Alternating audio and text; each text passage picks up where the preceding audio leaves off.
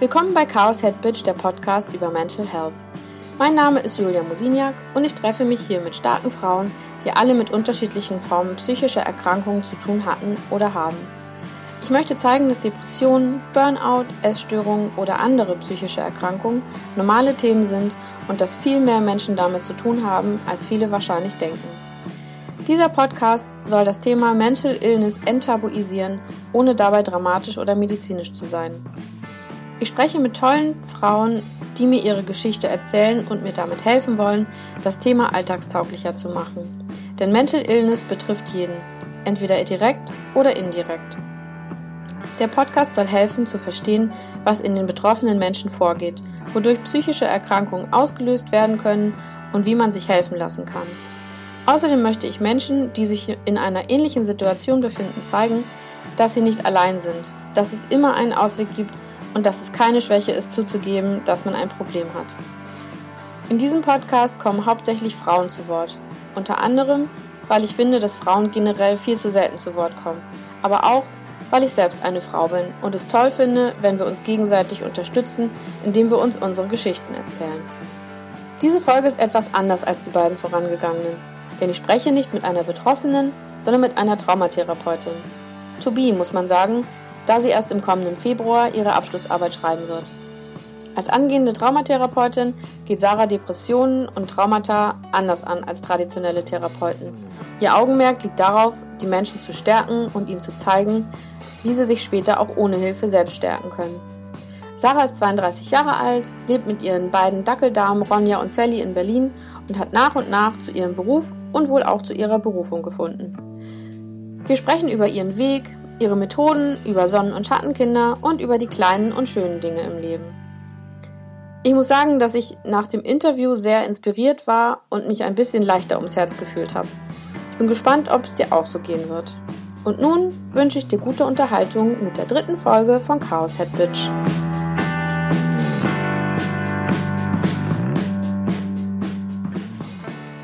arbeite mit ganzheitlichen Massagen und ähm, und Ernährungstherapie vor allem auch. Also ich erstelle Ernährungspläne und betrachte den Menschen als Ganzes und ähm, genau.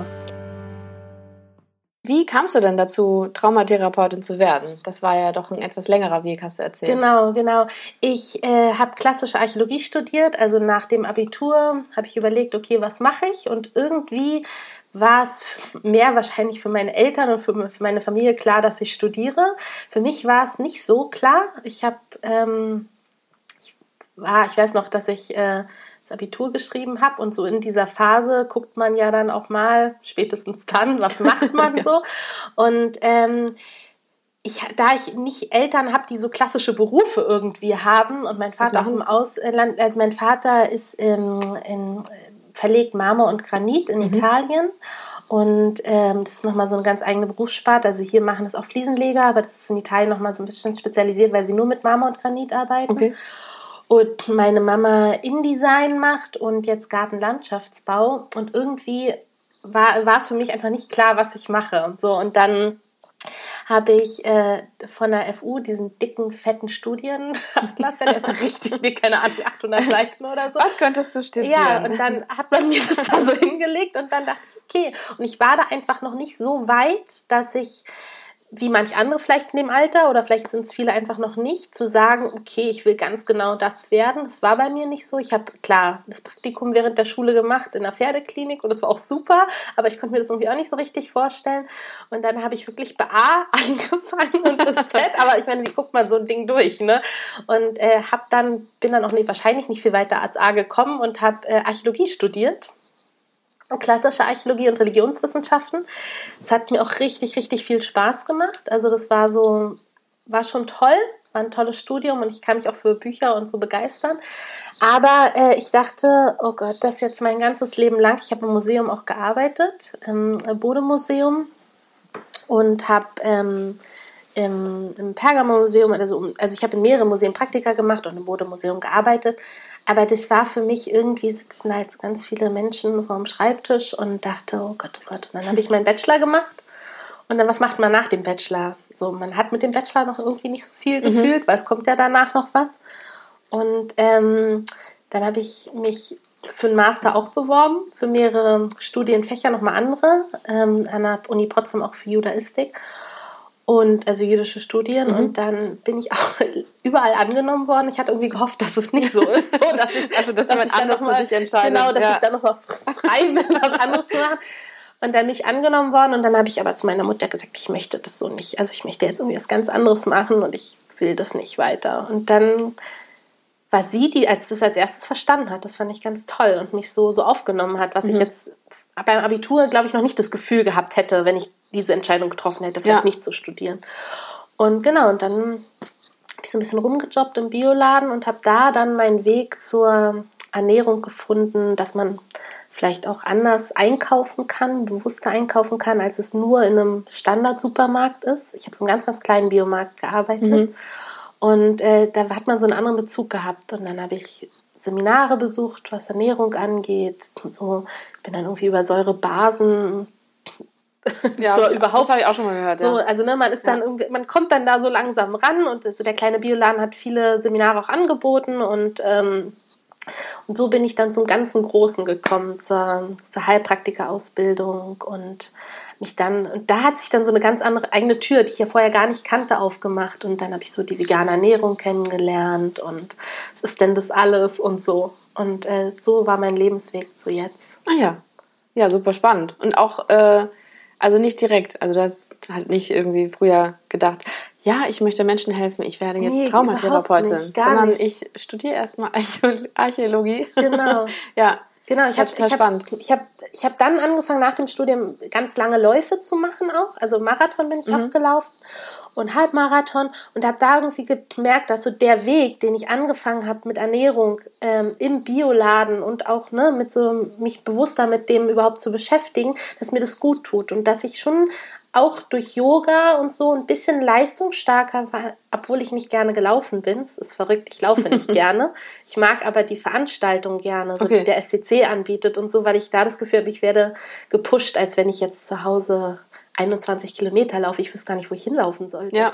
Also ich, 21 Kilometer ist ja, ja gefühlt halb Berlin. Weit, ja. Und ein Marathon ist ja, der geht ja ganz durch Berlin. Wenn mhm. ich jetzt überlege, ich müsste das in Trainingseinheiten laufen, es würde mich sehr, sehr langweilen, darum mache ich das nicht. Und habe dann gedacht, okay, wenn ich mich richtig gut ernähre, wie muss ich mich ernähren? Und wenn ich Yoga mache, was mir sehr viel Spaß macht, dann schaffe ich aber auch einen Marathon. Jetzt nur nicht ganz vorne mit dabei, nee. aber das interessiert mich auch gar nicht. Und äh, genau, und dadurch bin ich dann zu dem allen gekommen, wo ich jetzt bin. Also es waren so viele kleine Einflüsse, die mich dazu gebracht haben. Du hast ja äh, gesagt, dass du jetzt gerade noch so in der Ausbildungsphase mhm. bist zur Traumatherapeutin. Mhm.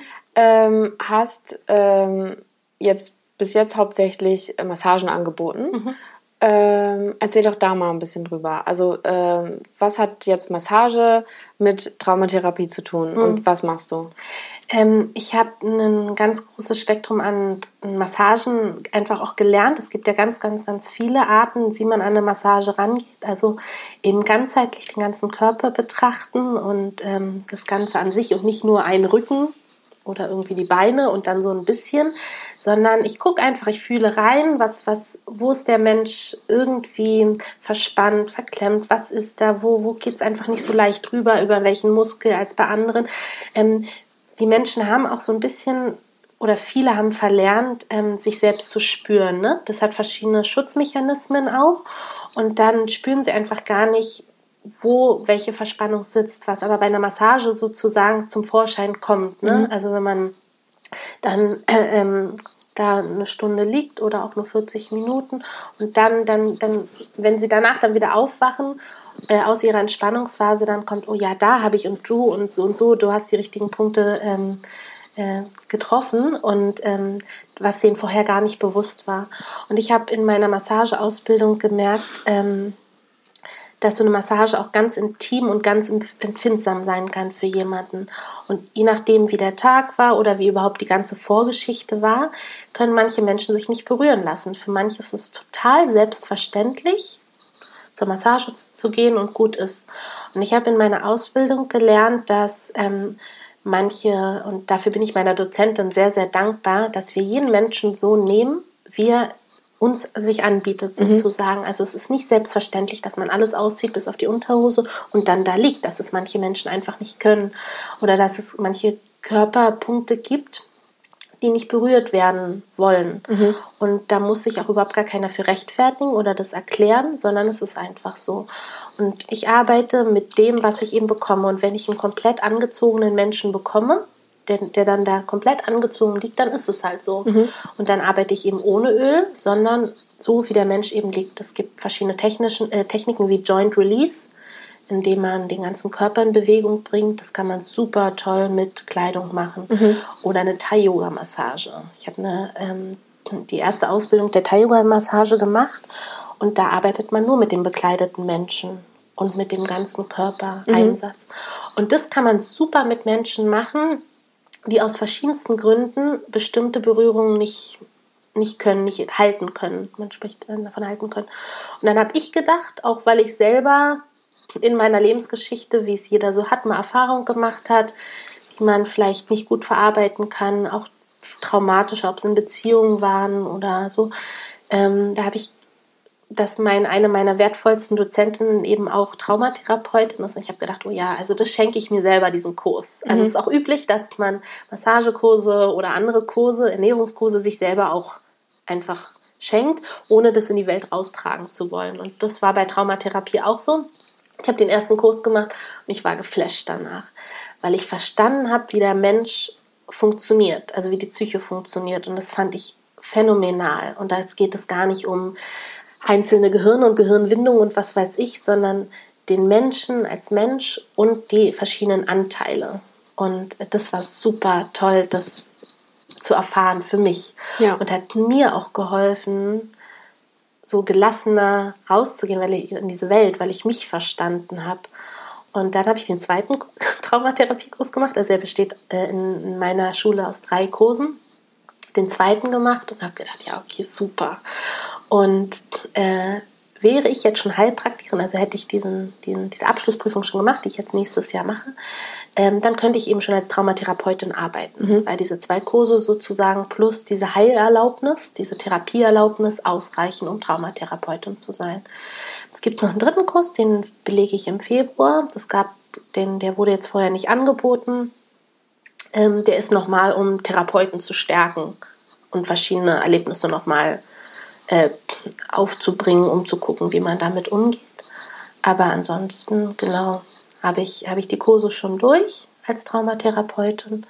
Mir fehlt halt nur noch diese Heilerlaubnis. Und ähm, was ich jetzt aber mache, ich, äh, ich biete Coachings an, um eben äh, das, was man auch in der Traumatherapie lernt, da geht es nämlich, also was ich gelernt habe, ist diese ressourcenorientierte Traumatherapie.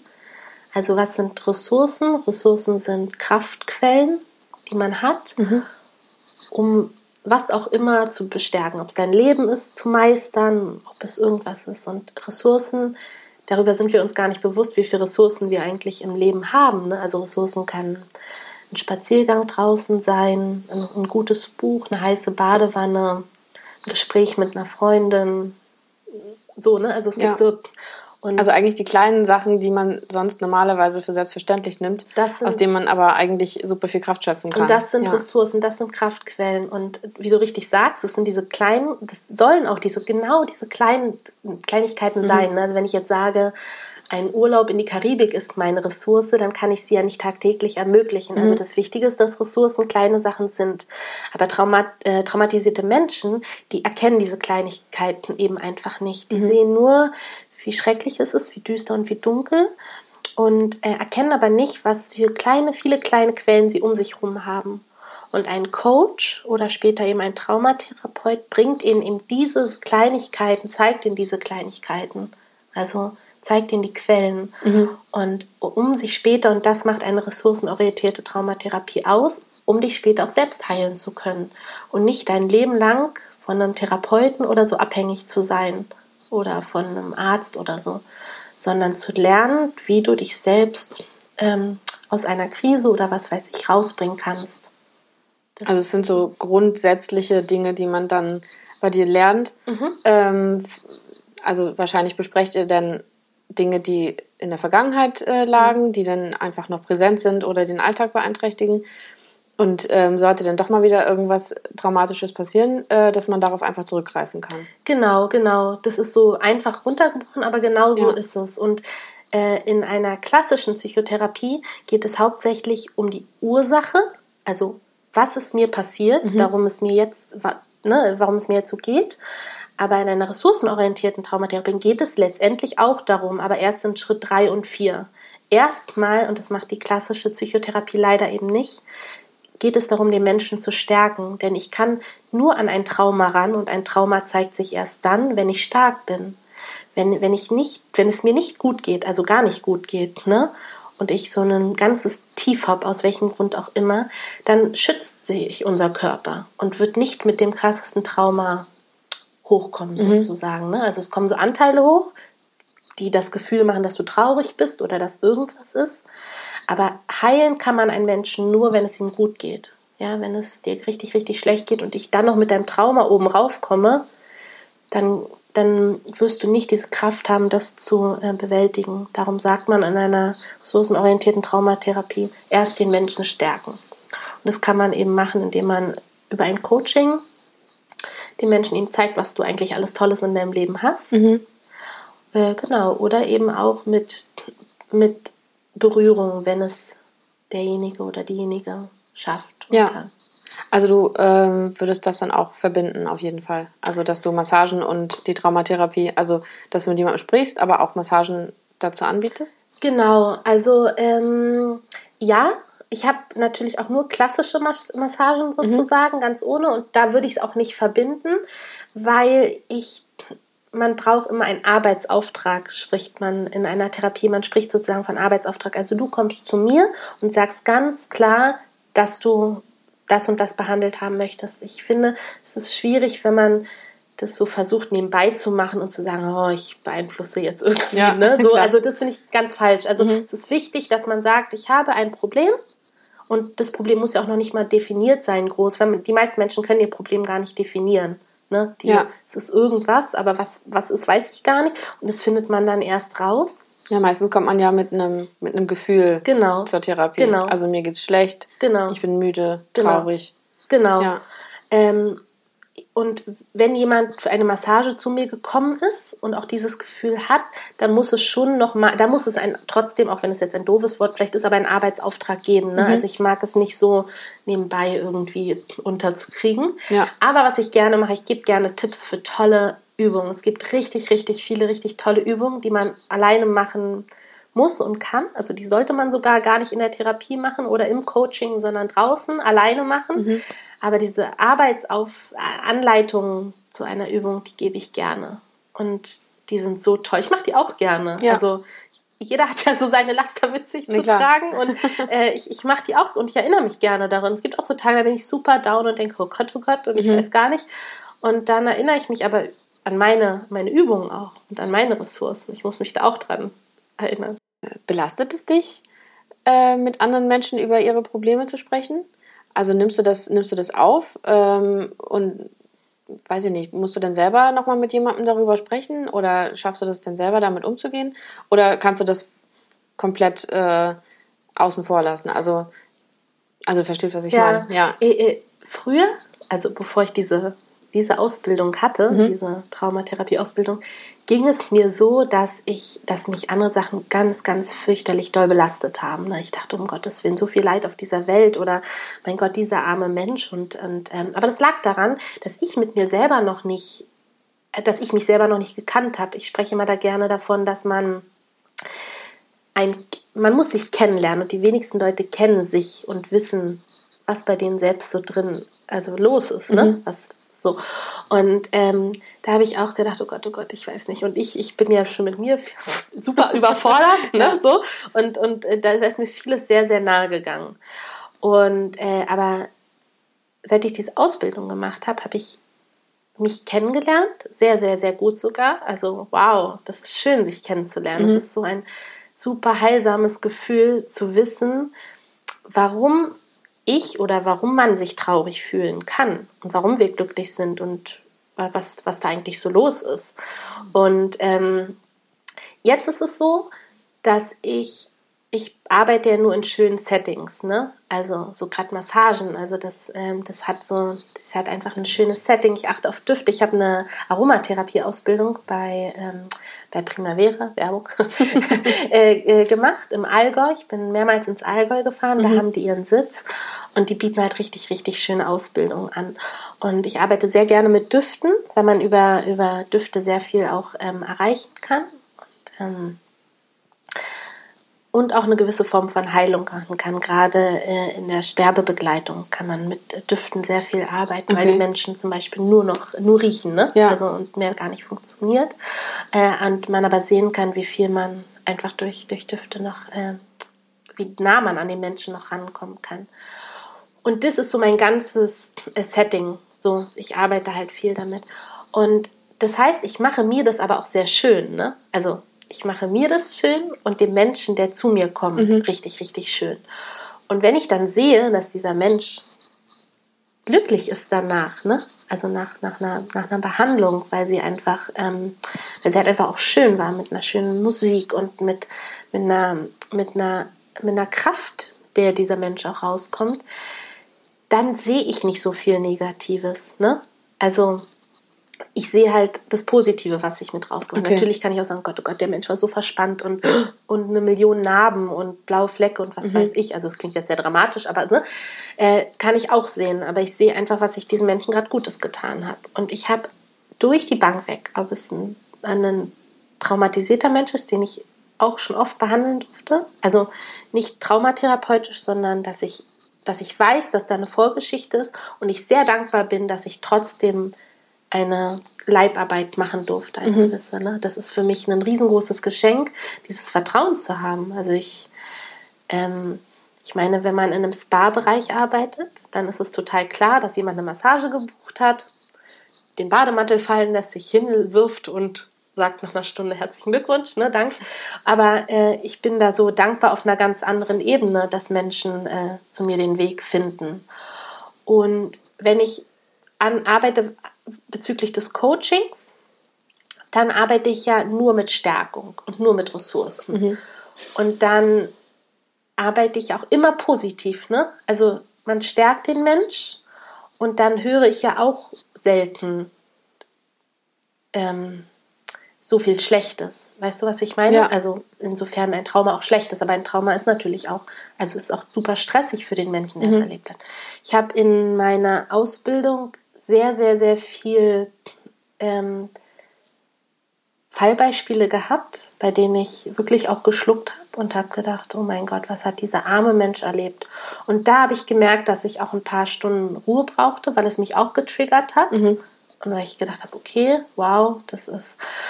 Und habe, such mir, brauche mir dann einfach eine Stunde Zeit für mich und die nehme ich mir auch. Ähm, ich rede mit niemandem über meine Fälle, außer äh, also man, man schwärzt dann den Namen und so und macht es in Form einer ähm, mit anderen Kollegen zusammen, dass man sozusagen das nochmal durchgeht und guckt, okay, brauche ich Hilfe oder nicht. Mhm. Das habe ich bisher gar nicht gemacht. Also ich habe meine Arbeitsgruppe, mit der treffe ich mich ähm, alle zwei Wochen und mit der bespreche ich so, so Grundsätze, aber auch da stärken wir uns hauptsächlich sozusagen, um, ja. um dann um dann positiv in den, in den nächsten Fall XY sozusagen zu kommen. Aber es ist eine andere Herangehensweise und glaube ich darum umso viel positiver als äh, ich habe vor einem Jahr gab es im Fernsehen eine Dokumentation, ich weiß leider nicht mehr, wie die hieß, und da ging es, äh, wurde ein, ein Chefarzt in einer Psycho, also in einer äh, psychologischen Klinik begleitet. Mhm. Und dann hat er gezeigt, wie er eine Frau behandelt. Und ich fand das ganz schrecklich, weil das gehört nicht ins Fernsehen. Mhm. Und das gehört, also ich bin der Meinung, dass diese Frau sich auch nicht über die Konsequenzen bewusst wurde. Also war, ne? Vielleicht ja. in dem Moment irgendwie. Und ich fand es ganz schrecklich, wie er sie vor laufender Kamera interviewt hat. Und da werde ich am liebsten Stopp geschrien, mhm. weil sie so verletzlich war und weil ihr verletzlicher Anteil, den sie hatte, so präsent war, dass sie gar nicht sich im Klaren war, was sie gerade erzählt und was sie macht. Und ähm, dann war, da war nichts von Stärkung, ne? Und nichts von so. Und dann war, musste er weiter, er in seinem weißen Kittelchen, hatte irgendwie super viel Stress und ging dann raus und sagte zu einer Schwester noch, ja, betreuen Sie mal Frau sowieso. Ich dachte, wow, er lässt sie, also sie zieht sich aus sozusagen Ja. emotional vor ihm, vor laufender Kamera auch noch. Und dann geht er und ich weiß nicht, was die Schwester dann noch mit ihm gemacht hat. Und auf dem Flur begleitete ihm die Kamera weiter und dann sagte er so, und dann fragte die Reporterin, ob sich schon jemand umgebracht hätte. Ja, ja, ja. Also letztens erst ist eine von da oben runtergesprungen. Und dann habe ich gedacht, ja, das wundert mich nicht. Also mich wundert das einfach nicht. Und mir, mir ist es schon sehr nahe gegangen. Ich als Zuschauerin ganz weit weg vor dem Fernseher. Ne? Ja.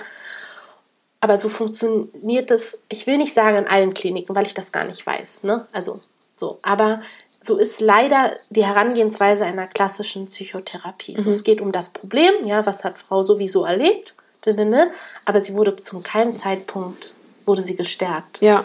Zum gar keinem Zeitpunkt. Und es gibt sicherlich Psychotherapeuten, die das auch machen und das will ich ganz, ganz doll hoffen. Aber es ist halt einfach eine andere Herangehensweise.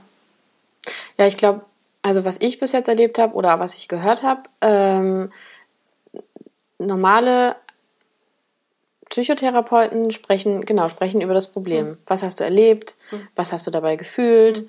Ähm, und da funktioniert das, glaube ich, immer so, ein- also, dass man ganz tief in das Problem reingeht und dann immer noch mal nachhakt und immer noch mal fragt. Und du musst in den Schmerz, du musst den Schmerz noch mal fühlen. Und ähm, also es funktioniert bestimmt bei manchen, weiß ich nicht. Ähm, aber ich habe auch zum Beispiel schon mal gehört, dass du dich bei einer Therapie erstmal schlecht fühlen musst, bevor es besser werden kann. Und das finde ich, das finde ich halt auch immer, also ich verstehe das nicht so ganz. Wieso? Wieso muss man es dann nochmal durchleben? Ähm, und da finde ich deinen Ansatz halt auch, also Also erstmal viel schöner. Genau, bei der, bei der, bei der ressourcenorientierten Traumatherapie geht mir auch irgendwann, also was heißt irgendwann, man, der Punkt eins ist, man stärkt den Menschen, ja, da. Und, und wenn das ein Jahr dauert, dann stärkt man diesen Menschen ein Jahr. Ein Jahr sagt man, oder manchen vielleicht auch nur drei Monate, das ist ganz, ganz individuell vom Trauma, vom Typ Mensch her, stärkt man ihn. Das ist das A und O. Und verrückt ist, dass obwohl man denkt, es ist so einfach, was sind denn deine Ressourcen, schreib sie auf, glaubt mir, in, in gewissen Fällen wird es vergessen und dann rutscht man wieder in seinen Schmerz rein. Und dann ist, fängt man wieder gefühlt von vorne an. Und es dauert ewig, bis es wirklich im Kopf drin ist. Und bei, beim Schritt eins lernt man sich kennen. Also in den, eine ressourcenorientierte Traumatherapie geht davon aus, dass wir mehrere Anteile in uns haben. Also wir sind die Person, du und ich sitzen hier und unterhalten uns. Das ist, wir sind der älteste Anteil sozusagen. Und wir haben aber ganz viele kleine Anteile in uns drin. Das sind traumatisierte Anteile, das sind glückliche Anteile. Man kann auch von Sonnen- und Schattenkind sprechen. Ich weiß nicht, ob du davon mal was Nee, gehört noch hast. gar nicht. Und ähm, die sind Anteile in uns, die was erlebt haben. Ja, also eben was Schönes oder auch der traumatische Anteil. Und die sind stehen geblieben in dem Alter, in dem das passiert ist. Und ähm, wenn wir uns das vorstellen, dann kennen wir das alle, dass wir sozusagen wissen, dass ähm, wenn wir eine, Traum, eine, eine traurige Situation haben, dass wir uns vielleicht, vielleicht kennen das einige, als kleines Kind vorstellen. Oh, das habe ich als Sechsjähriger erlebt. Ja. Und das und das, und jetzt kommen wir eben zum Kern der ganzen Sache. Wenn wir, wenn wir eine bestimmte Situation äh, haben, jetzt, im Hier und Jetzt, die uns an was erinnert, was vor zehn Jahren passiert ist, dann ist nicht jetzt die Jule traurig, die hier sitzt, sondern die vor zehn Jahren kommt raus. Die ist noch nämlich noch in dir drin. Und das ist, das ist ein super, super wichtiger Ansatz. Denn wenn wir wissen, dass dieser kleine Anteil in uns traurig ist, weil vor zehn Jahren was passiert ist, oder vor weiß ich wie vielen Jahren, was ihm schön oder nicht schön war, dann können wir mit der Situation jetzt ganz anders umgehen. Ähm, und dann ist es so, für viele wirft ein bestimmter, ein bestimmtes äh, Ereignis im Hier und Jetzt uns aus der Bahn. Ja, also der Partner hat uns nicht wieder zugehört. Ja, dann ist es sehr ärgerlich, dass er nicht zugehört hat. So. Und für manche ist es so, ja, dann hat er halt nicht zugehört. Dann erzähle ich es ihm halt nochmal. Ja. Und es gibt, bei manchen bricht eine halbe Welt zusammen. Die denken, er hat der hat mir nicht zugehört, warum denn nicht? Und dann mhm. Ist ein absolutes Chaos im Kopf, ja, ein tiefer Zusammenbruch. Aber warum ist es so? Weil dieser Mensch erlebt hat, dass in der Vergangenheit, und das kann mit, mit dem sechsten Lebensjahr sein, das kann mit dem zehnten Lebensjahr sein, irgendwann nicht die Aufmerksamkeit gebraucht hat, die es aber zu dem Zeitpunkt gebraucht hätte. Mhm. Und ich rede jetzt nicht von, die Mutter hat mal nicht zugehört, sondern über einen gewissen langen Zeitraum hat dieses Kind nicht das bekommen, was es brauchte. Und das ist und ein traumatisches Ereignis.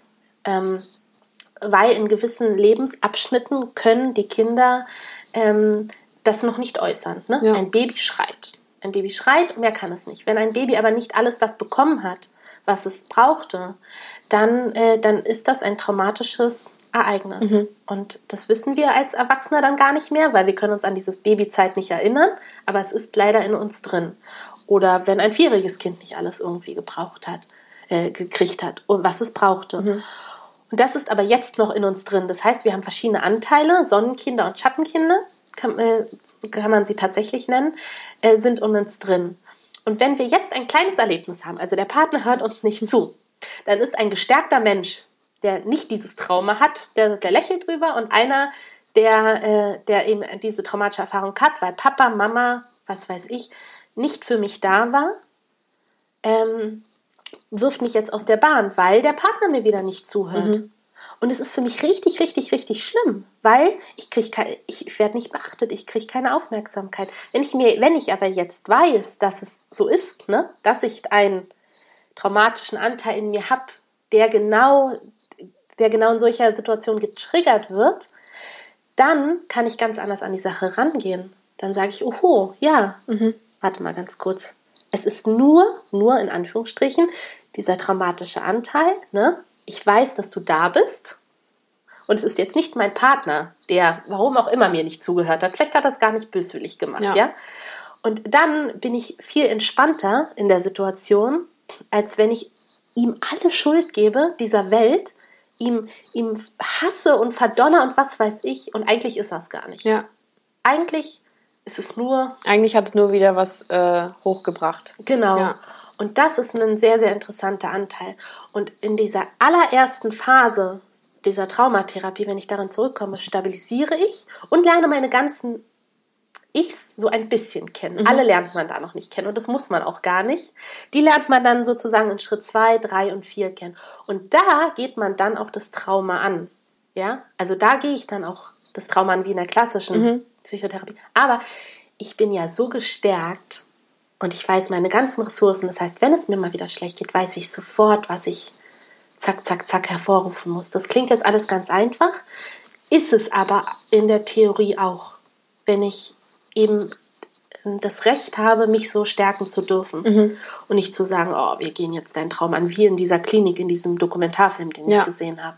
Mein Gott, diese Frau braucht noch mindestens ein Jahr oder anderthalb, bis sie überhaupt in, über ihr Trauma sprechen kann. Mhm. Und wenn, ansonsten spricht man eigentlich nur mit den traumatischen Anteilen, die dann hochkommen. Und dann gibt es Situationen, in denen man ganz kindlich wird. Und wenn man so ganz kindlich wird, ne, so ganz so, so eine piepsige Stimme hat und so weinerlich, mhm. dann ist es nicht die Person, die vor dir sitzt, ne, sondern ja. der traumatische Anteil, der, der ähm, da hervorkommt. das ist total spannend. Vor allem, wenn du so das beschreibst mit dem Nicht-Zuhören mhm. und so, ähm, dass das ein traumatisches Erlebnis ist. Mhm. Äh, wenn normalerweise, wenn, wenn man über, über Traumata spricht, mhm. äh, dann denken ja viele, ja, was weiß ich, was das für ein Trauma war, ein äh, Verkehrsunfall oder äh, jemand ist gestorben oder du wurdest überfallen oder vergewaltigt. Das sind natürlich auch Traumata und das sind natürlich total krasse Sachen, aber auch diese in Anführungsstrichen kleinen Sachen ähm, sind halt auch Traumata, die man, die man, die auch viel alltäglicher wieder hochkommen ja. können. Und, und, viel unbewusster. Ja. Und so ein Tod, wenn der nicht betrauert ist, wird oder betrauert werden darf, mhm. dann ist er auch sehr traumatisch. Aber dieser Tod wirft einen meistens uns noch mehr aus der Bahn, wenn wir vorher schon nicht stabilisiert sind. Mhm. Und nicht stabilisiert sind wir, weil wir viele Trauma aus der Vergangenheit haben. Das heißt, dann wirft uns ein Tod, egal wie nah er uns ist, erstmal wirft jeder Toten so aus der Bahn. Das ist auch total richtig und es ist verdammt mies, wenn jemand gestorben ist, ja? Oder wenn jemand uns irgendwas angetan hat. Und dann haben wir darum zu trauern, so lange wie wir wollen. Und dann brauchen manche Hilfe, aber eigentlich ähm, geht es vorbei sozusagen. Mhm. Also diese Trauerphase. Die kann ein paar Wochen dauern, ein paar Monate, meinetwegen auch ein Jahr. Mhm. Aber dann ist gut, weil wir sind ja gestärkt. Wir wissen, nun ist er tot und wir haben uns, ne? Und so. Aber wenn davor dann noch ganz viel, wenn wir nicht äh, stabil sind, und die meisten sind nicht stabil, ich war es auch lange nicht, mhm. Mm, dann werfen uns solche Kleinigkeiten aus der Bahn. Also der Partner hat was Falsches gekauft, ja. der Partner hat nicht zugehört, ja. Die Bahn ist weggefahren. Oh mein mhm. Gott, das ist für manche der Weltuntergang. Ja. Und für andere, sagen, naja, habe ich halt eine halbe Stunde Zeit, um mir die Natur anzugucken. Mhm. Aber ein dramatischer Mensch, der hat so viel Stress in sich, für den, der, der begreift in dem Moment gar nicht, dass es vielleicht nicht so schlimm ist. Also manchmal ist es tatsächlich schlimm, weil man dann zu spät kommt oder so. Aber genau. Und das, das Hauptproblem, wenn ich vom Problem spreche, ist einfach, dass wir nicht stabilisiert sind. Und äh, ich habe ein ganz kurzes, tolles Beispiel, mhm. in, ein Fallbeispiel aus meiner Ausbildung. Ein Mann, der konnte kein Plastik riechen. Okay. So. Das ist ein schlimmes Problem, weil wir haben überall Plastik. Ja. Überall. Und wenn wir es selber nicht haben, was sehr ausgeschlossen ist, dann hat es, ist es im Supermarkt. Ja, überall ist Plastik. Und er konnte nicht Plastik riechen. Und es war für ihn ganz, ganz, ganz schlimm. Und es führte ganz, ganz viele ähm, Gefühle hervor. Auch vor allem Trauer. Mhm. Nun ist er, Gott sei Dank, in eine Traumatherapie gekommen. Hätte ja auch nicht sein. Es hätte sich auch weiterqueren können. Aber es war so schlimm, dass er in eine Traumatherapie gekommen ist. Und das hat ein ganzes Jahr gedauert, bis man rausgefunden hat, warum, woher es ist. Also, was ich damit sagen will, auch wenn es sich in der Theorie immer bei mir ganz einfach anhört, dauert es natürlich ganz lange. Klar. Aber letztendlich kam raus, und da hat man bei ihm bei der Geburt angefangen. Mhm. Und ich weiß eben nicht, ob eine klassische Psychotherapie darauf gekommen wäre, ohne sie jetzt schlecht zu machen. Wir ja. brauchen sie ganz unbedingt. Da ist herausgekommen, dass er in einem Brutkasten lag als Baby. Und zwar ganz lange, weil er ein ganz großes Frühchen, also ein, ein, ein, ein äh, Frühchen war. Ja. Ähm, und äh, lag ganz lange im Brutkasten. Nun ist es jetzt Gott sei Dank anders mit den Frühchen. Sie kommen zwar immer noch an einen Brutkasten, aber jetzt bekommen sie noch ein Kissen dazu und man achtet darauf, dass, man, dass sie viel Körpernähe haben. Also entweder, dass man die Hände reinmacht oder dass sie oft rausgeholt werden. Mhm. Aber damals, also ungefähr vor 30 Jahren, oder vielleicht auch nur vor 20, ähm, war es so, dass die Frühchens alleine da drin lagen, ohne Kissen, ohne irgendwas. Mhm. Ein Frühchen lag in einem Brutkasten und Kabel drumherum. Nun ist es so, dass ein Brutkasten aus Plastik ist. Dieses Baby hat in dieser Zeit, ein Baby braucht nicht viel, es braucht Nähe und Futter. Ja. So.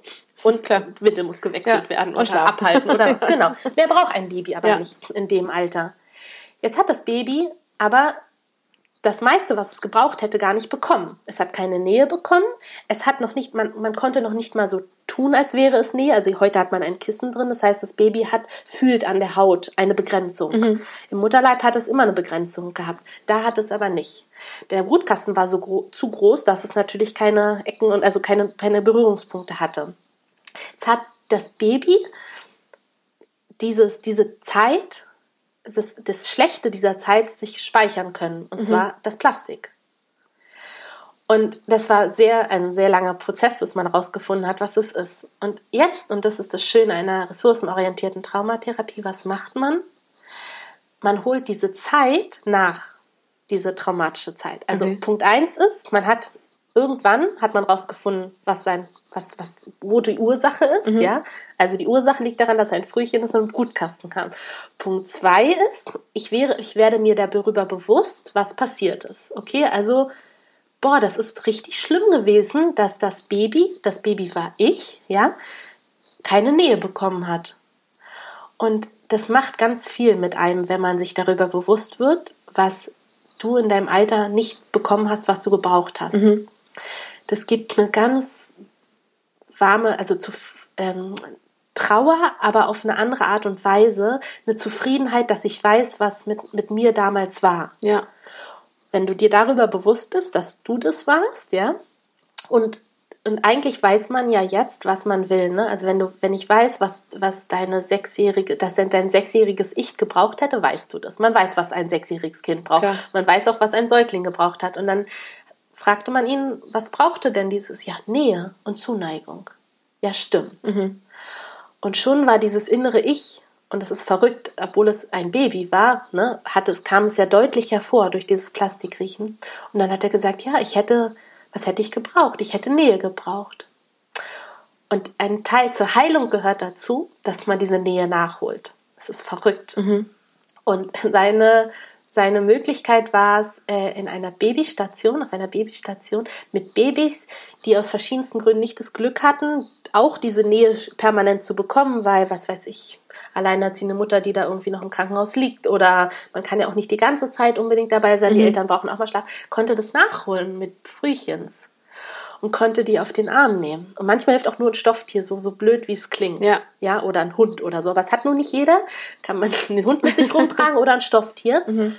Und kann somit sein inneres Ich heilen, was, was damals dieses, das nicht bekommen hat. Wahnsinn.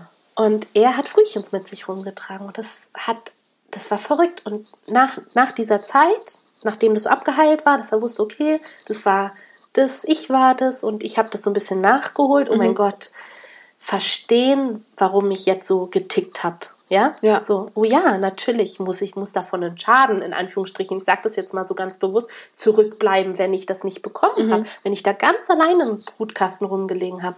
Und jetzt kann er wieder Plastik riechen, beziehungsweise nimmt es nicht mehr so als Trigger wahr. Mhm. Wahnsinn.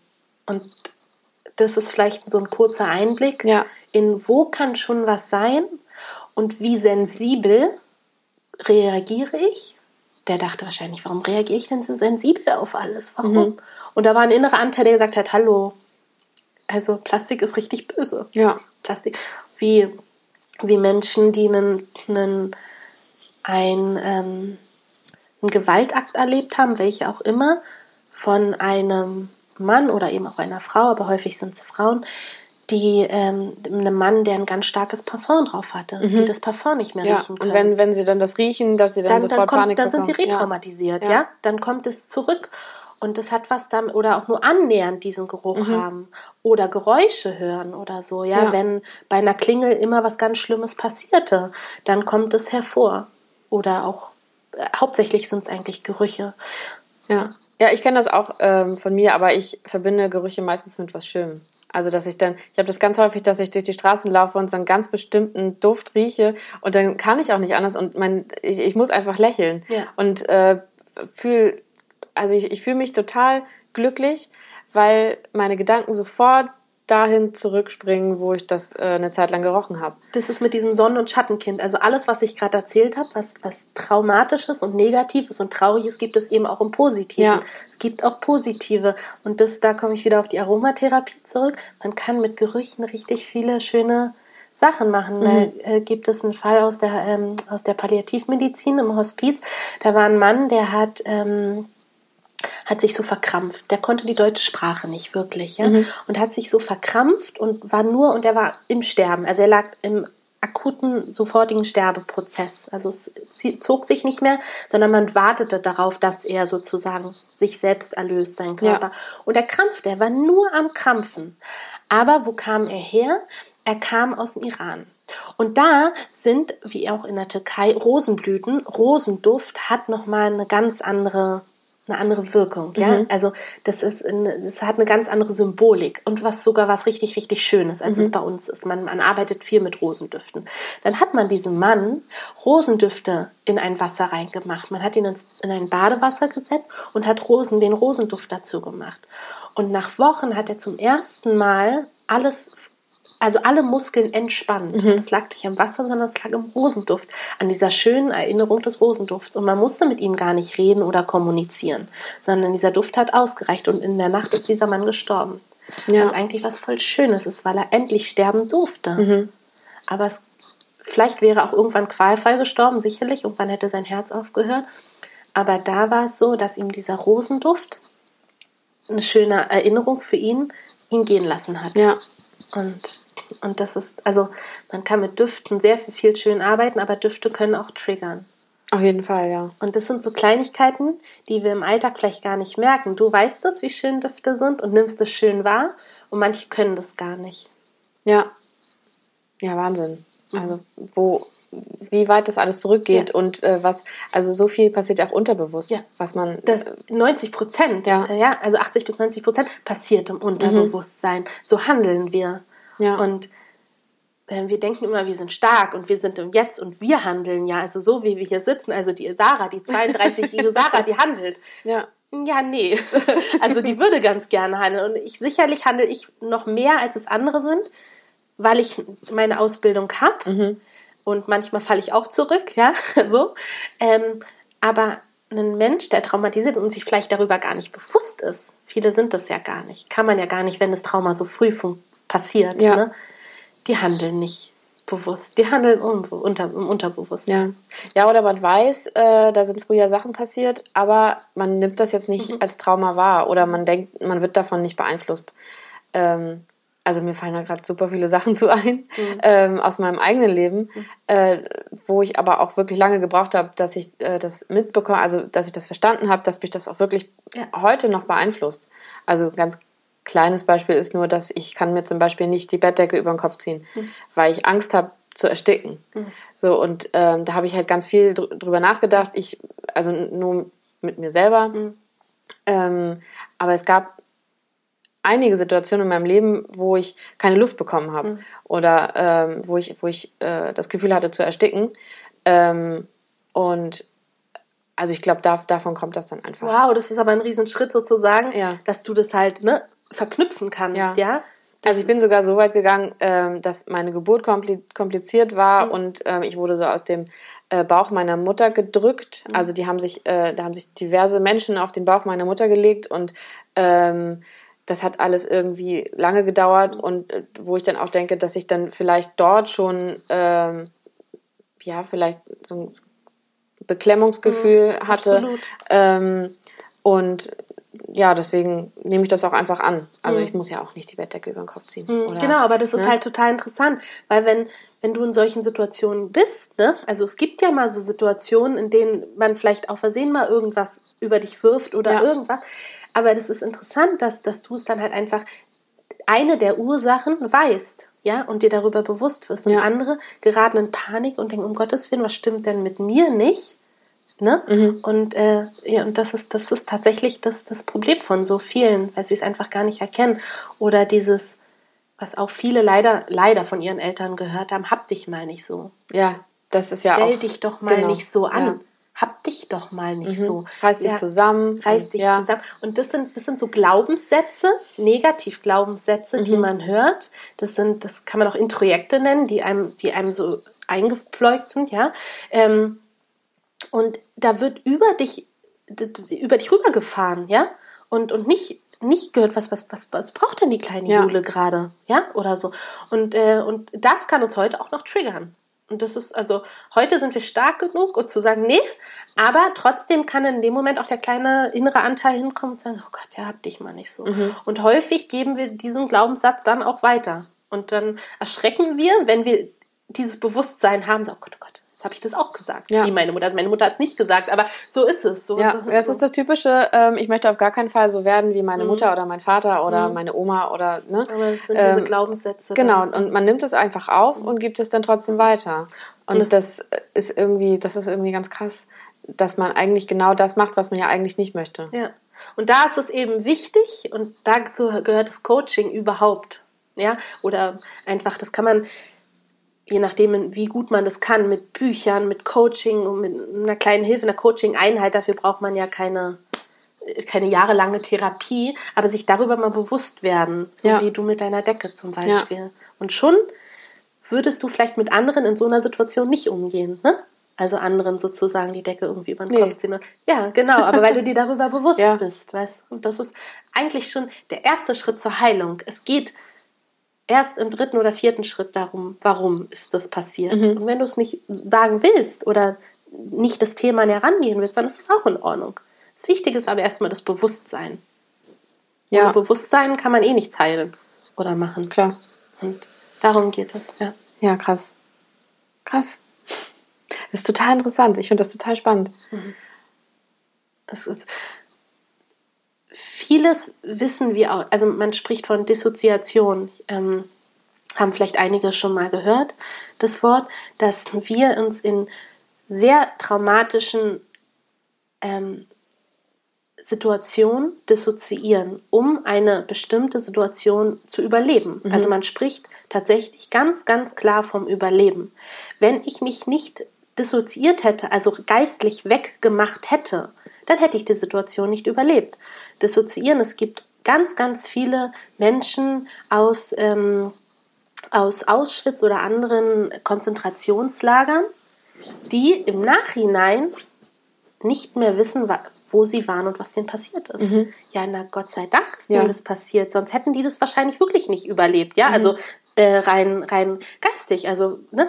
Und das ist interessant. Also, das können sich dann manche schon wiederum nicht vorstellen. Wie kann man sozusagen in einem, in so einem schlimmen, auf so einem schlimmen Ort über so eine lange Zeit gefangen genommen sein und nichts wissen?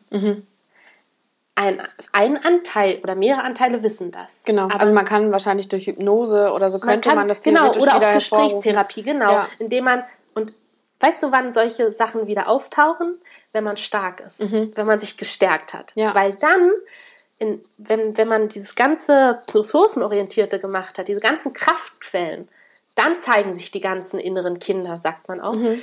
weil du dann stark genug bist um das zu halten und dann wird es nochmal ein bisschen schwierig, weil man sagt, oh Gott, jetzt prasselt alles auf mich ein, um Himmel. Ja. Ne? Aber dann erinnert man sich wieder daran, oh Gott, ich, ich kann mich stärken, ich weiß ganz genau, wie das geht. Das habe ich jetzt ein Jahr geübt oder so. Ne? Und äh, ähm, aber das ist das Verrückte. Oder es gibt eine ganz tolle, es gibt ein, das heißt äh, Schattenkind, ähm, eine Autorin, das ist die amerikanische Schönheitskönigin, Erfolg ihres Lebens, ja. Und die ist von ihrem Vater misshandelt worden. Und zwar immer, äh, nee, das heißt Tag- und Nachtkind, Entschuldigung. Die ist immer nachts von ihrem Vater misshandelt worden. Nachtkind, weil sie nachts ein ganz anderes Kind war. Ne? So, tagsüber sie das Sonnenscheinkind, ne? ihr Vater und so. Und die ist später dann zur Schönheitskönigin geworden und dann ist erst viel später ist ihr bewusst geworden, was ihr passiert ist. Warum? Sie hat dieses, dieses Nachtkind dissoziiert, komplett. Sonst hätte sie als kleines Mädchen das überhaupt gar nicht überstehen Ja. können. Sie hat es also dissoziiert. Im später, im Alter, ist ihr das alles, ist alles wieder hochgekommen. Dann brauchte sie die Therapie, um zu, zu verstehen, was ist, was, ich glaube gar nicht, was mir als Kind passiert ist. Warum wusste ich das all die Jahre gar nicht? Und ähm, ihr, äh, ihr Vater ist dann gestorben und sie hatte dann das Buch geschrieben, Tag-Nacht-Kind.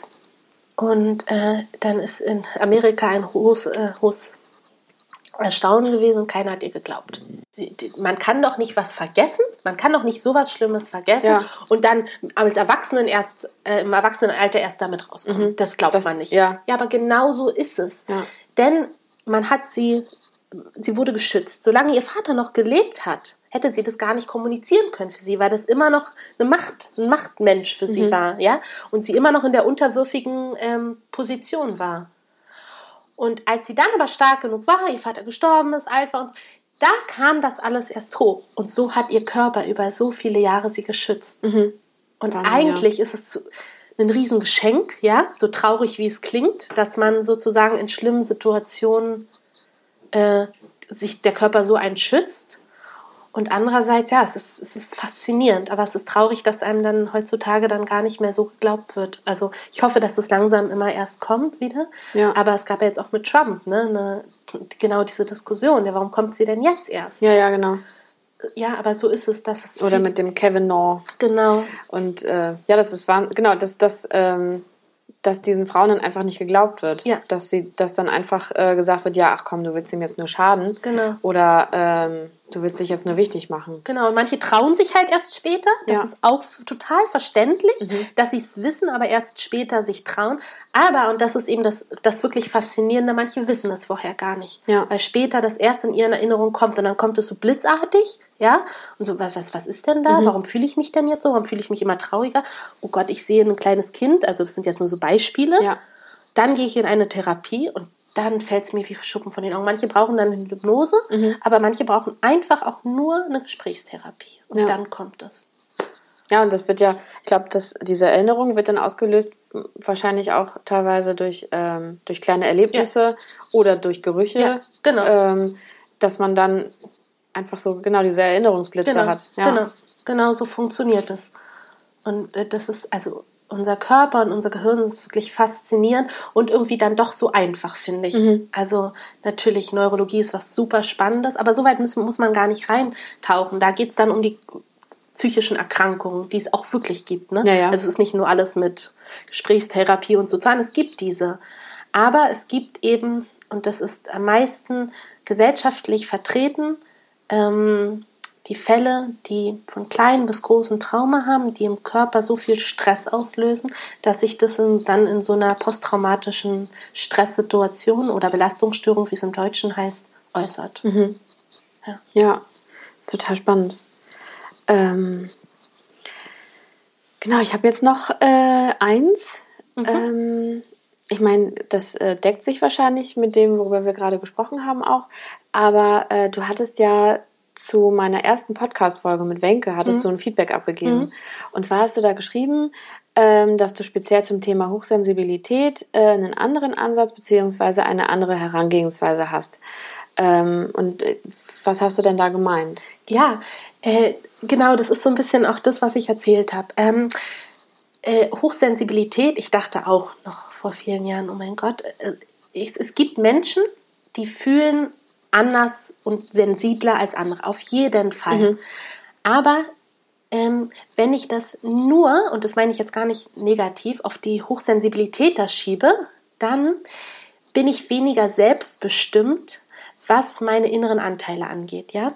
Ähm, häufig ist es so, dass die gleichen Symptome, die auch diese Hochsensibilität machen, ne, ich spreche ganz bewusst von machen, sind innere Anteile. Also zum Beispiel, wenn jemand Gerüche anders wahrnimmt als anderer, ein anderer Mensch, dann sagt er, ich bin hochsensibel, ne? eventuell, weil mich Geräusche oder Gerüche ähm, mehr stressen oder mehr wahr, ich, ich sie mehr wahrnehme als andere. Aber ich spreche gerne davon, dass es dieser ver innere verletzte Anteil ist, der das wahrnimmt. Verstehst du, was ich Ja. meine?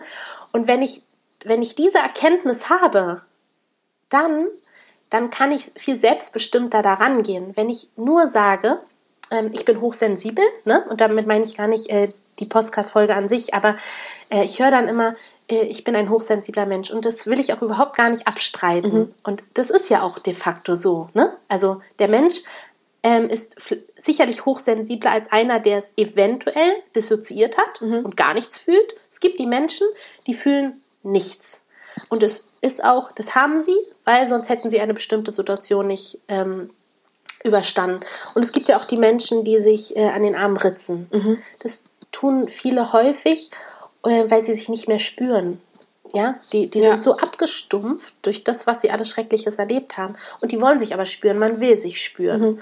Und weil sie dann vielleicht auch nicht zum Beispiel zu einer Massage gehen können, weil sie das nicht ertragen, dass jemand anders sie anfasst, dann ähm, tun sie sich auf, es gibt verschiedenste Situationen, sich weh zu tun. Ähm, häufig ist es eben dieses Ritzen, um sich wieder spüren zu können. Ja, also die, die, die möchten begreifen, wo das, das, der, wo der Körper endet Ja. und wie sich Schmerz anfühlt. Und das tun sie. Ähm, wenn ich mir aber darüber bewusst bin, warum ich das tue, genauso wie bei dieser Hochsensibilität, also wenn ich mir darüber bewusst bin, dass ich ähm, bei Geräuschen, ähm, zum Beispiel wenn ein Notarztwagen vorbeifährt, anders reagiere als andere, weil eventuell, ich spreche von eventuell, weil ich ja die ganzen Fälle alle gar nicht kenne, ähm, bei mir Alarm schlägt und sagt, oh, oh Gott, oh Gott, oh Gott, oder, oder das, das ist ein Geruch, der, der hat mir ganz Schlimmes früher angetan, dann reagiere ich zwar hochsensibel, ja, das stimmt, aber es ist ein innerer Anteil, der sich meldet. Und wenn ich mir darüber bewusst bin, dann kann ich selbstbestimmt auch an mein Trauma rangehen. Weißt du, ich, ich Ja. finde, das hat nochmal was anderes, ähm, das hat nochmal eine andere Qualität von, von, von, von Selbstbestimmtheit. Mhm. Weil, weil, ich, weil ich dann nicht nur irgendwas habe, sondern weil ich es machen kann. Also, wenn ich weiß, woher meine Angst kommt, dann bin ich meiner Angst nicht ausgeliefert, sondern kann meiner Angst entgegentreten, weil ich weiß, warum ich Angst habe. Ja. Und das finde ich, kenne ich von mir selber auch, ist so heilsam. Das ist richtig, richtig heilsam. Also, wenn ich weiß, dass mein Partner mir nicht zuhört, ja, dann, wenn ich, oder wenn ich weiß, warum ich darauf so reagiere, dass er mir nicht zuhört, mhm. dann kann ich manche Sachen vielleicht eher mit einem Schmunzeln sehen weil ich dann weiß, okay, warte mal ganz kurz, das liegt nicht jetzt hier daran, ich darf mich ärgern, dass er mir nicht zuhört. Oder ich darf mich ärgern, dass ich meine Bahn verpasst habe. Aber ähm, ich, ich kann eben, ich bin selbstbestimmter, weil ich, weil ich das jetzt in der Hand habe. Und weil ich so reagiere, ist der innere Anteil, okay, das ist passiert, was passiert ist. Man hat mir früher nicht zugehört, man war früher für, nicht, für mich da aber jetzt, jetzt kann ich es ändern. Ja. Jetzt bin ich alt genug.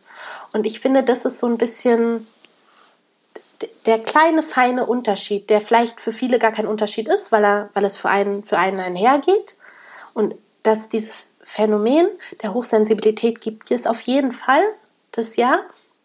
Aber ich möchte diesen Zusatz eben gerne immer noch wieder darauf aufmerksam mhm. machen, dass du nicht nur hochsensibel bist und für dich nicht nur bestimmte Sachen anders sind, sondern dass sie einen Grund haben, warum sie so sind. Mhm. Und wenn es diesen Grund, wenn du dir diesen Grund darüber, darüber bewusst bist, dann, ähm, dann geht es dir letztendlich viel besser. Ja, auf jeden Fall, das glaube ich auch. Dann ist es nicht so eine große schwarze Wolke, die über dir hängt und du denkst, oh Gott, oh Gott, oh Gott, ja. jetzt kommt irgendwie das Geräusch wieder und jetzt klingelt es an der Tür und jetzt so, sondern das hat alles einen Grund in ja. dem. Und manchmal muss man ein bisschen länger suchen und manchmal braucht man Hilfe. Manchmal nur eines Coaches, manchmal einer ganzen Therapie. Mhm. Aber ja. Und es gibt verschiedene Ansätze, wie man therapiert. Ich finde den, der hat sich für mich selbst super bewährt weil man selbstständig ist. Und ich mag es, wenn man selbstständig ist und nicht darauf, nicht abhängig ist von anderen. Ich, ich, es, ich finde es schade, wenn man, und so ist es in der klassischen Psychotherapie häufig leider, wenn, wenn nur du das Gefühl hast, du kannst durch mich Hilfe erlangen. So, und mhm. durch, du sollst alleine das schaffen. Und das, das finde ich, sollte im Leben generell so sein. Ja, das ist ein schöner Ansatz auf jeden Fall. Sehr viel positiver, als, mhm. als man es sonst ähm, hört oder mitbekommt. Hm, es geht halt durch diese Salutogenese, ne? also gesund heilen, ne? also mhm. heilen, gesund werden, jetzt gesund werden. Das ist ja. ein schöner Ansatz überhaupt. Auf jeden Fall. Mhm. Also ich denke, das funktioniert, also vielleicht nicht für jeden. Mhm. Also es kommt, kommt natürlich darauf an, was du hast. Auf jeden Fall. Ähm, vielleicht auch, wie tief deine, deine Erkrankung oder wie weit fortgeschritten deine Erkrankung schon ist. Aber ich finde es auf jeden Fall total super, dass, dass es das gibt. Und ähm, also für mich ist das jetzt total neu. Hm. Und ähm, aber also ich glaube, dass, dass es für mich tatsächlich eher funktionieren würde hm. als eine klassische Therapie. Äh, weil weil es so viel positiver ist. Das ja. ist so viel schöner. Und also, also ich kenne das halt aus, aus anderen Sitzungen, da kommst du raus und bist völlig fertig. Das passiert bestimmt auch mal. Ähm, aber wenn, also ich, fühl, ich fühlte mir, ich fühlte mich manchmal ganz verloren, ja. auch nach so einer Sitzung. Also, achso, ja, übrigens, die 50 Minuten sind jetzt rum. Ja. Äh, sorry. Alles so, ähm, dann äh, müssen, müssen wir jetzt aufhören und du musst halt selber klarkommen. Ja. Aber man, dir wurde ja gar nicht genau. mitgegeben, wie du damit jetzt selber klarkommen kannst. Ja. So, und das ist ja bei dir was ganz anderes. Genau, genau, genau das ist es. Also ich bin auch der Meinung, man sollte nie sagen, es gibt das Allheilmittel und für alle muss genau das, genauso wie bei der Ernährung oder bei allem, ja. ja. Und äh, darum gehe ich ja auch bei der bei Massagen immer so vor, wie derjenige mir das anbietet, mhm. ja. Und und, und das ist das Schöne, finde ja. ich. Und nicht so, du musst, du musst das, gar keiner muss überhaupt irgendwas jemals so. Und bei der, bei der Therapie gibt es eben auch verschiedene Ansätze. Und, und ich finde aber, dass das halt ein Ansatz ist, der, der den Menschen stärkt und, und auf den Menschen eingeht und, und man nicht verloren rausgeht. Und wenn doch, du aber weißt, wie du wie du dich rumreißen mhm. kannst. Und darum war ich so schockiert bei dem, bei dem Film und konnte das so gut verstehen, ja. dass es da den einen oder anderen Selbstmord gibt. Mhm. Und weil die Menschen sich hilflos gefühlt haben. Also jedenfalls in der Klinik. Ich weiß jetzt nicht, wo die war, aber ja. jedenfalls da. Genau. Ja. Und es gibt sicherlich ganz super tolle Psychotherapeuten. Ja, na klar. Aber genau, äh, ich finde den Ansatz so wichtig. Und ich würde mir ja wünschen, dass es nicht diesen Spalt gibt, ja, zwischen klassischer Psychotherapie und ressourcenorientierter Traumatherapie. Mhm. Ich würde mir wünschen, dass alle positiver an die ganze Sache rangehen, also unser ganzes Gesundheitssystem, weil das eine geht mit dem anderen absolut einher, ja, also auch wenn jemand eine, eine äh, klassische Schizophrenie hat, ja, die pathologisch ist ähm, und derjenige seine Tabletten braucht, mhm. Aber ein bisschen Stärkung kann niemand schaden. Auf jeden Fall, klar. Also so generell in unserer ja. Gesellschaft. Und dass man vielleicht ein bisschen weniger hab dich nicht so sagt, mhm. sondern mehr du schaffst das und du bist ein toller Mensch und schaffst du was nicht, dann helfe ich dir, wie du es schaffst. Ja. Ich muss es dir einfach nur zeigen, weil eigentlich schafft man alles. Ja, so. Und naja. vielleicht muss ich dich einfach nur auf den Weg mitbringen. Vielleicht brauchst du einen kleinen Coach. Ja, Darauf kommt es an. Das würde ich mir viel, viel mehr wünschen, weil so eine äh, ressourcenorientierte Traumatherapie kostet leider eben Geld mhm. und wird nicht übernommen von, es gibt in der Traumatherapie kann man, gibt es äh, bestimmte Fonds, von denen man das Geld nehmen kann mhm. für Gewaltopfer. Es gibt den Weißen Ring und so, da kann man es beantragen, da muss man es nicht selbst zahlen. Aber wie wir schon gesagt haben, gibt es eben so kleine Trauma, ne? Und die gehen halt natürlich nicht über den Weißen naja, Ring, wenn klar. ich im Bootkasten lag ja. oder so. Und dem Menschen kann auch geholfen werden. Ja, schade. Mhm. Genau. Ja, Wahnsinn. Ähm, ich habe eine Frage habe ich noch. Ja. Wobei ich glaube, dass du es gerade äh, mit deinem mit deinem äh, letzten äh, ja, mit deinem, mit deinem letzten Satz gesagt hast. Aber was würdest du denn den Zuhörerinnen und Zuhör Zuhörern dieses Podcasts mitgeben wollen, mit auf den Weg geben wollen? Ich würde den auf, gerne auf den Weg äh, mehr Positives, mehr, mehr Positives sehen, was natürlich super schwer ist und einfach gesagt. Klar, war für mich auch. Es gibt so Situationen da, aber ähm, offen sein, vielleicht tatsächlich nach ressourcenorientierter Traumatherapie gucken. Es gibt wirklich ganz, ganz, ganz wundervolle Literatur dazu zur Selbstbestimmtheit und ähm, und mal schauen, was man für schöne und es gibt richtig, richtig tolle Übungen, die man machen kann. Es gibt eine ganz, ganz kleine kurze Übung, die ich nennen kann. Es ja. gibt die Bohnenübung. Mhm. Und ähm, die Bohnenübung, die gebe ich gerne jedem Menschen mit auf dem Weg. Du nimmst dir eine kleine Handvoll Bohnen. Das können Bohnen, Kichererbsen, irgendwas sein. Also irgendwie in der Form von kleinen Steinchen, Murmeln, was weiß ich. Mhm. Und äh, da reicht so eine kleine Handvoll. Und äh, die machst du in die eine Seite deiner Tasche. Jackentasche, Hosentasche, was weiß ich. Und wenn du eine kleine, eine kleine Situation erlebt hast am Tag, die dir gut gefallen hat, das kann der Schmetterling sein, der an dir vorbeizog, das kann ein tolles Essen sein, das kann das Lächeln des Gegenübers sein in der Bahn, irgendwas, ganz Kleinigkeiten, gar nichts Großes, mhm. dann legst du dieses, diese Murmel oder was auch immer in die andere Tasche. Mhm. Und ähm, wichtig ist, dass es halt ganz, ganz viele kleine Sachen sind. Und es ist für jeden anders. Für den einen ist es, dass er morgens die erste Bahn, die er sich vorgenommen hat, geschafft hat und nicht verpasst hat. Und für den anderen ist es was ganz Großes. Er hat, weiß ich nicht, das Projekt abgeschlossen an mhm. dem Tag oder so. Aber ganz, ganz viele kleine Sachen. Und am Ende des Tages nimmst du diese, diese Bohnen oder was du dir gesammelt hast, raus mhm. und guckst, was du eigentlich geschafft hast. Du kannst dann einen Schritt weitergehen, du schreibst ein Freudetagebuch und schreibst dir das sogar aktiv auf. Aber das muss man manchmal gar nicht. Manchmal reicht es dann, dass du siehst, was du eigentlich von einer Tasche auf die andere am Ende des Tages gelegt hast. Ja. Und das mag für Menschen, die ganz positiv sind und die ganz toll sind und die richtig gut geerdet da sind. reichen die Murmeln gar nicht auf der einen Tasche. genau. Und manchmal sagen die, ach, das brauche ich überhaupt gar nicht. Mhm. Und die Menschen, die aber ganz down sind, und das können wir alle sein in einer bestimmten Phase, die denken, oh Gott, oh Gott, ich weiß gar nicht, was ich in, in die andere Seite. Ich weiß, ich, ich werde keine einzige Murmel auf die andere Seite mhm. tun heute. Das weiß ich. Und meistens sind es dann doch zwei, drei. Ja. Weil es so eine ganz kleine Sache ist. Weil, wenn wir nur ein Freudetagebuch am Ende des Tages schreiben, dann fällt uns abends gar nicht mehr ein, was wir so Tolles erlebt haben. Aber wenn wir aktiv was rumpacken in die andere Tasche. Genau, in dem Moment, wo es passiert. In dem Moment. Ja. Und dann ist es egal am Ende des Tages, was es war. Also mhm. man kann es aufschreiben in ein Freudetagebuch.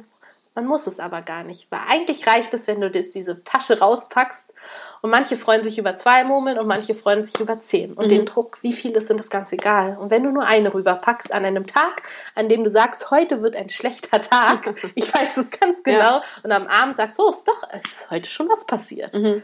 Und wenn du dann am Abend ausklingen das Beinchen hoch machst, vielleicht sogar schon im Bett liegst, dann reicht dieses Lächeln, was du auf dem Gesicht hast. Und für Menschen, denen es schlecht geht, die freuen sich über ein Marmeladenbrot, das sie geschmiert haben. Mhm. Oder über eine ganz Kleinigkeit oder über ein Lächeln. Und ich freue mich, wenn man mehr Lächeln verteilt und mehr positive Sachen. Dass Leute, die genau diese Übung machen, einen Grund mehr haben, eine Murmel auf die andere Seite zu packen. Voll schön. Das ist total schön. Ja. Vielen Dank. Gerne, sehr gerne. Schön, dass wir, dass wir das machen konnten. Ich freue mich. Ich habe da sehr viel mitgenommen auch. Das freut mich ganz doll. Dankeschön. Danke dir. Vielen herzliebsten Dank fürs Zuhören. Ich hoffe, dir hat diese Folge gefallen und du bist bestenfalls auch ein kleines bisschen leichter ums Herz geworden. Ich finde den Gedanken total schön, dass es Menschen wie Sarah gibt, deren Ziel es ist, Menschen aufzubauen und glücklicher zu machen. Natürlich ist diese Therapieform, wie vorhin schon erwähnt, nicht für jeden was. Und natürlich gibt es viele psychische Erkrankungen, die eine andere Form der Therapie und auch Medikation bedürfen. Aber ich glaube, dass viele sehr gut damit beraten werden, einen Menschen wie Sarah aufzusuchen, zu reden und verstanden und aufgebaut zu werden. Ich würde mich sehr über ein Feedback zu dieser Folge freuen. Was hältst du von dieser Therapieform? Warst du vielleicht selbst schon mal bei einer Traumatherapeutin oder einem Traumatherapeuten? Oder findest du, dass traditionelle Therapien das einzig wahre sind? Schreib mir gerne in den Kommentaren oder per Mail über meinen Blog chaosheadbitch.com. Tschüss und bis zum nächsten Mal.